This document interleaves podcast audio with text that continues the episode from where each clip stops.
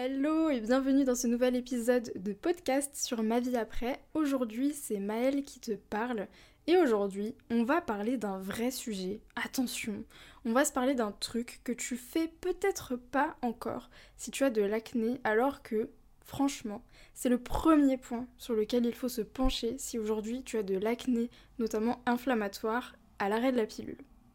Alors comme tous les démarrages d'épisodes de podcast à présent, je vais t'expliquer rapidement dans quelle phase de mon cycle je me situe. Ça nous permet en fait de te partager un petit peu mieux euh, bah, comment on vit nous-mêmes notre cycle au fil des phases.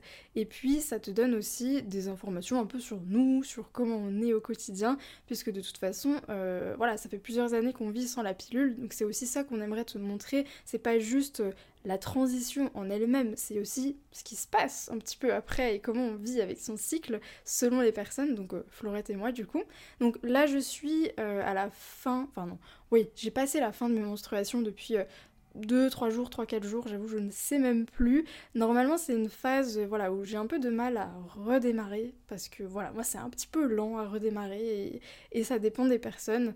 Et euh, voilà, donc c'est un petit peu une phase où je vais être facilement impactée, tu sais, par euh, genre la météo. Tu sais, s'il fait pas beau, franchement, il y a moyen qu'à cette phase de mon cycle, ça me mine. J'ai une tendance aussi à être euh, plus zappée par euh, la procrastination potentiellement. Voilà, c'est un petit peu en dents de scie. J'essaie en fait, c'est genre de me mettre dans le bain parce que forcément, t'as quand même des choses à faire. Mais bon, voilà, c'est pas ultra fluide. Voilà. Bref, aujourd'hui du coup, on va parler de ce fameux truc que tu peux faire si tu as de l'acné. De quoi s'agit-il? En fait, avant de commencer et avant de vraiment te révéler le, secret non, je rigole, c'est pas un secret. Hein.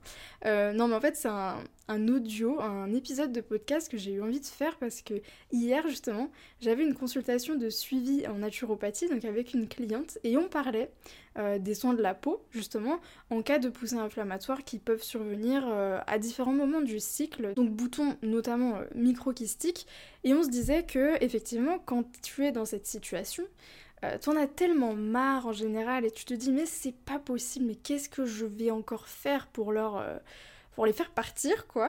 Mais euh, ouais, t'es un peu dépassé, tu te dis purée, c'est pas possible quoi. Donc t'as tendance à y aller costaud, tu accumules les produits parce que vraiment tu veux les dégommer, donc tu vas faire des masques à l'argile potentiellement, tu vas mettre du titri en local ou d'autres euh, crèmes Spotton, tu sais, euh, asséchantes.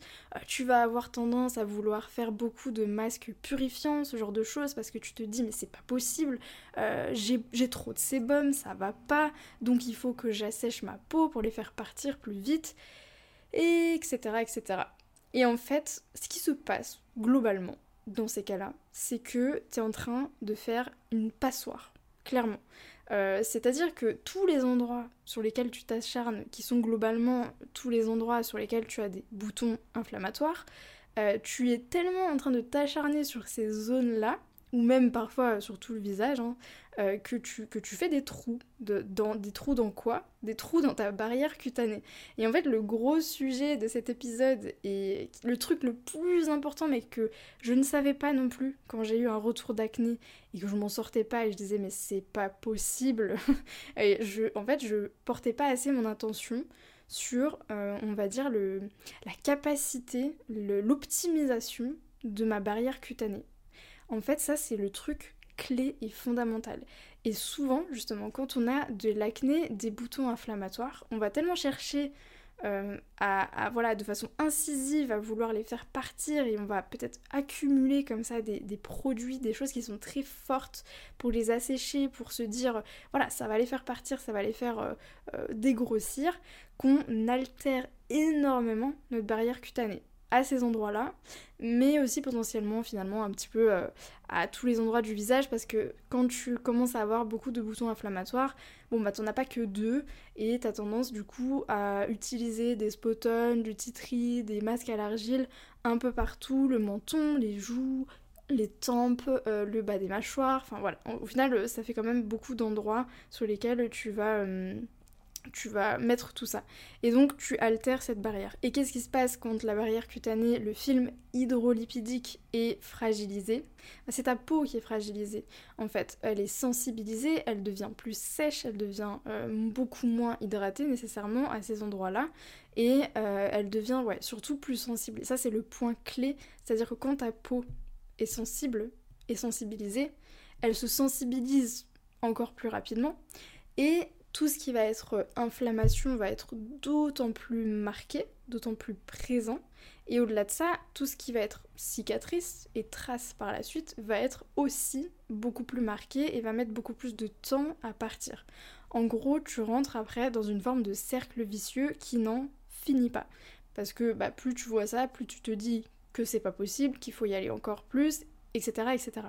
Alors, le but, en fait, c'est de couper court à toutes ces choses un peu trop drastiques qui ont tendance à abîmer et altérer la barrière cutanée et de vraiment se concentrer sur le fait de la restaurer correctement. Et là, tu vois, je vais te faire un parallèle avec euh, ce que je raconte souvent, notamment en consultation de naturopathie, par rapport la muqueuse intestinale. Alors oui, quelle est la différence entre, ou en tout cas le parallèle entre la muqueuse intestinale et la barrière cutanée? Bah, C'est qu'en fait ce sont deux barrières.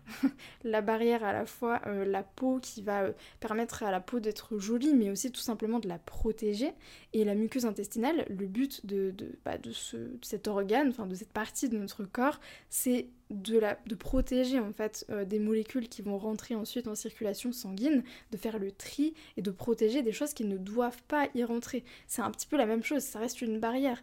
Et l'une comme l'autre, quand elles sont fragilisées et altérées, et qu'on a encore tendance à plus les fragiliser et, les altérer, on rentre dans un vrai cercle vicieux euh, qui se perpétue tout seul. Voilà. Donc le but, ça va être de la restaurer, de la protéger. Et comment est-ce qu'on fait ça? Notamment euh, via les soins externes, parce qu'aujourd'hui je vais te parler vraiment que de ce qu'on peut faire en externe, qui est déjà énorme en fait pour optimiser la santé de, de ce film hydrolipidique, ça va passer énormément par le fait déjà de less is more en fait. C'est-à-dire qu'on va en faire moins, mais on va le faire mieux potentiellement. Et avec les bons produits. Ça c'est aussi super important parce que malgré tout, je dirais que quand même euh, tous les produits ne se valent pas quand il s'agit de restaurer la barrière cutanée. Donc en fait ça va énormément passer par l'hydratation. Le fait de chercher... Alors on ne peut pas hydrater la peau hum, d'extérieur en fait. Il n'y a aucun produit qui a un pouvoir euh, spécialement hydratant qui apporte de l'hydratation. Par contre ce qu'on peut faire c'est favoriser euh, la rétention d'eau à ce niveau-là pour favoriser du coup l'hydratation, mais pas en apportant, en retenant en fait.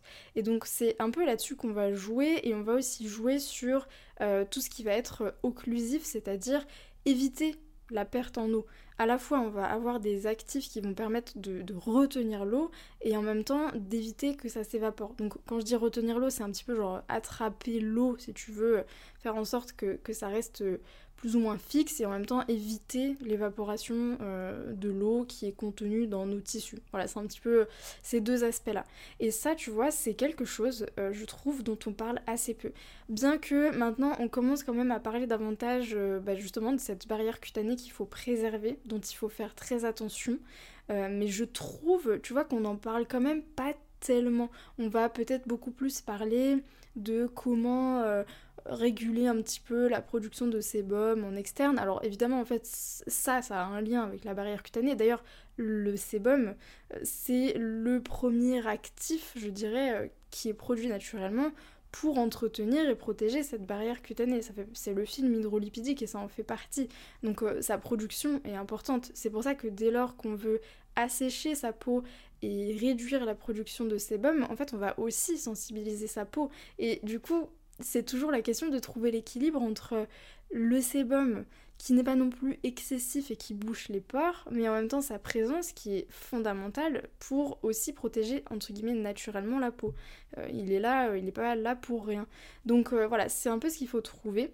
Et justement, quelles sont les choses qui vont nous aider? Ça va être certains produits dont je vais te parler, certains actifs. Alors, encore une fois, ici il faut faire attention quand on est euh, sur une peau sensibilisée, c'est-à-dire à certains endroits ou surtout le visage, on sent que la peau est plus sèche à n'importe quel moment de la journée, que euh, par exemple quand tu t'es lavé le visage, tu sens que ta peau tiraille rapidement euh, si tu n'as pas encore mis de produit dessus, euh, que simplement bah, tu pèles par exemple, ou que tu as des rougeurs, que tu la sens aussi juste au toucher, que c'est sec, que c'est inconfortable, que ça, que ça te tiraille. Déjà, si le constat est celui-ci, dans un premier temps, premier conseil, c'est de ne pas utiliser d'actifs trop forts. Euh, pour agir tout de suite sur les boutons.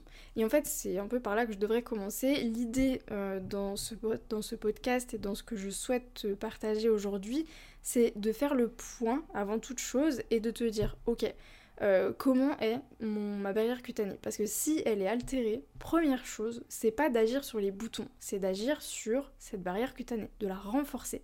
Et seulement en, deux, en second temps, en deuxième étape, tu pourras essayer d'intégrer certains actifs qui vont permettre de travailler un peu plus sur les boutons en eux-mêmes, si je puis dire.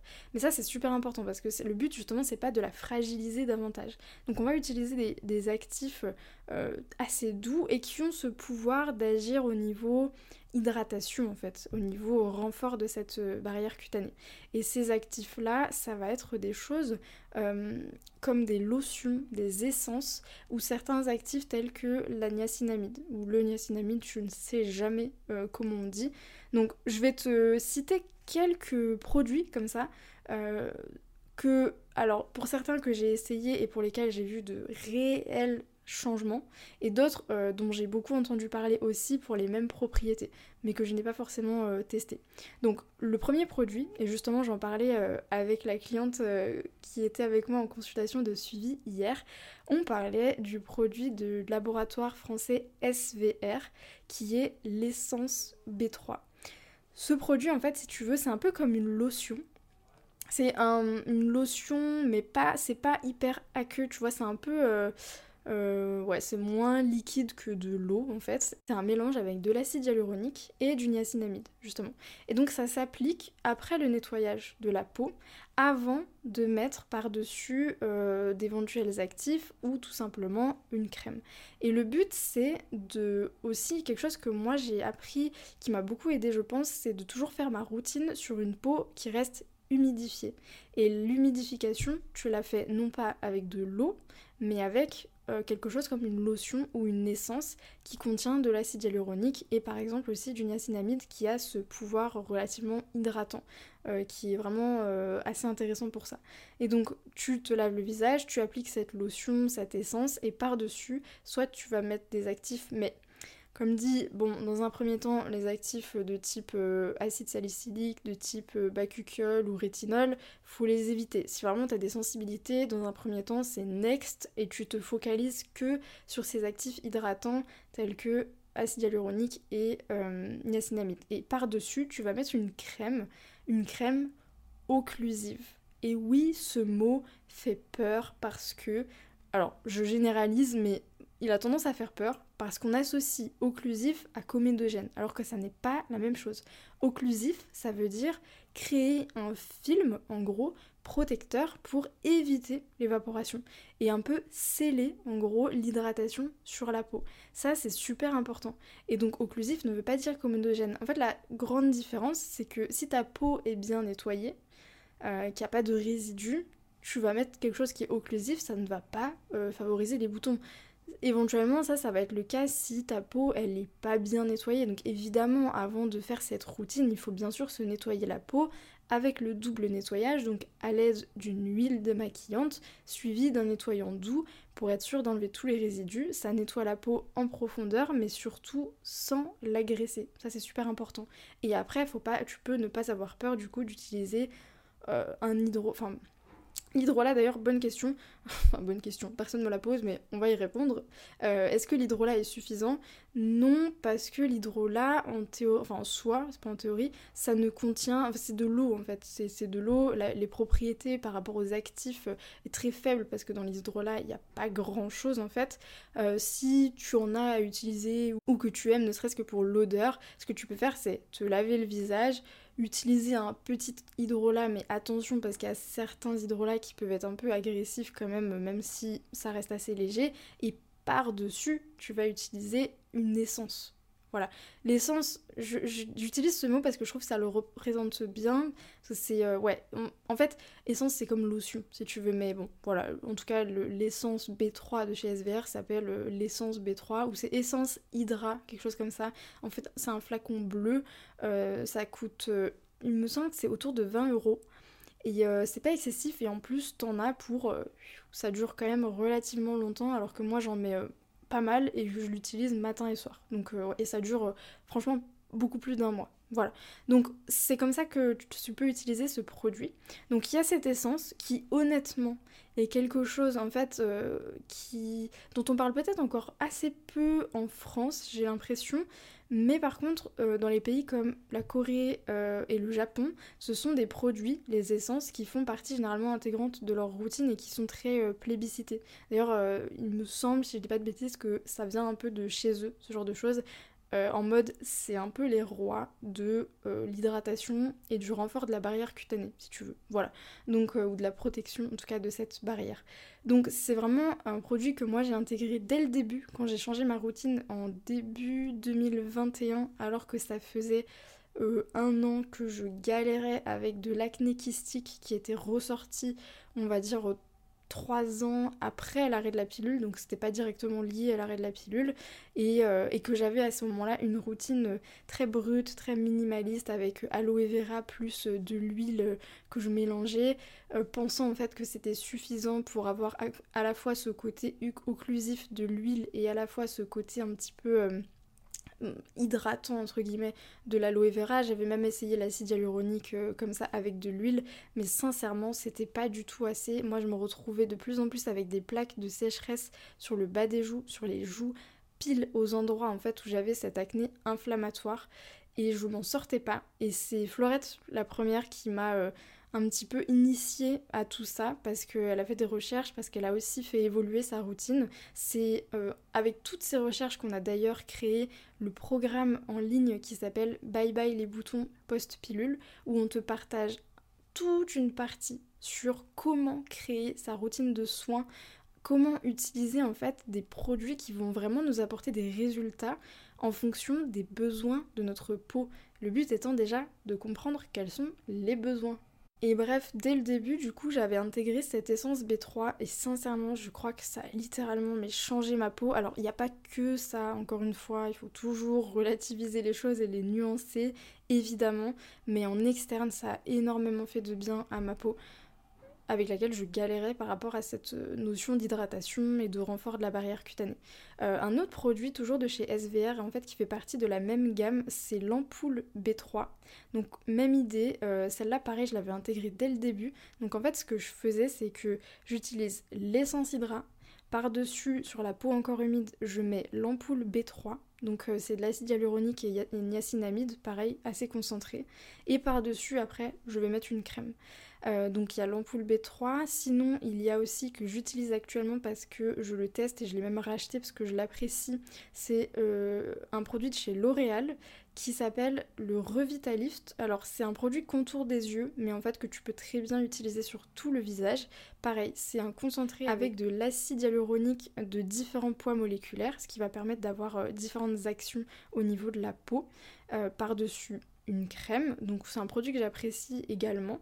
Euh, sinon, ce que tu peux essayer aussi, c'est euh, les produits à base de niacinamide, je crois, de chez The Ordinary ou de, de chez Typologie, donc qui sont euh, en niacinamide pur. Alors là, pour le coup, moi, j'ai jamais testé en niacinamide pur. J'ai toujours utilisé en fait les produits de chez SVR pour lesquels je sais qu'en fait il y a ce mélange entre l'acide hyaluronique et le, le niacinamide qui conviennent à ma peau.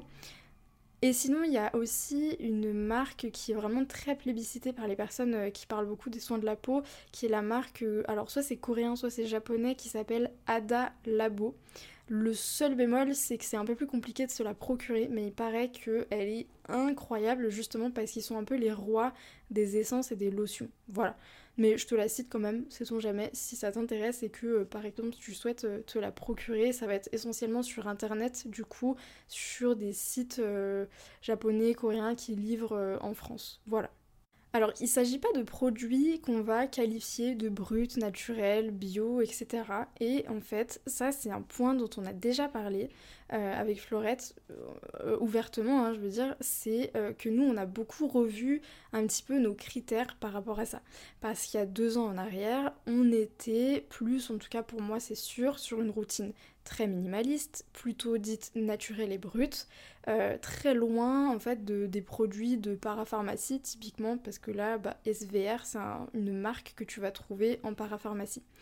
Et bah, qu'est-ce qui s'est passé? Bah, Il s'est passé que j'ai eu ces fortes poussées inflammatoires qui m'ont euh, carrément fait des cicatrices et des boutons et des marques comme j'en avais au tout début que j'ai arrêté la pilule, quand j'ai eu cette petite phase d'acné qui ensuite s'est stabilisée, sauf que là ça ne s'est absolument pas stabilisé.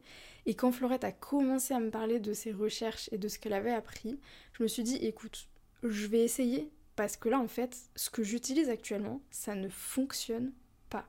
Et l'idée c'est ça en fait, c'est de se dire à un moment donné, si ça fonctionne pas, tu n'as rien à perdre à essayer d'aller vers d'autres produits, en fait, d'ouvrir tes horizons. Parce que euh, malheureusement, aujourd'hui, quand on se renseigne sur les soins de la peau euh, auprès de certaines personnes qui plébiscitent uniquement le naturel, le bio, ce sont les mêmes personnes en fait qui vont vraiment cliver, qui vont créer un, un schisme entre le naturel, c'est bien, et le conventionnel, c'est pas bien, c'est mauvais, c'est des gens en fait qui vous veulent du mal, euh, qui, euh, qui sont là pour vous détruire la peau, pour ensuite euh, vous vendre des médicaments qui ne font après qu'un cercle vicieux, etc. sans aucune nuance en fait.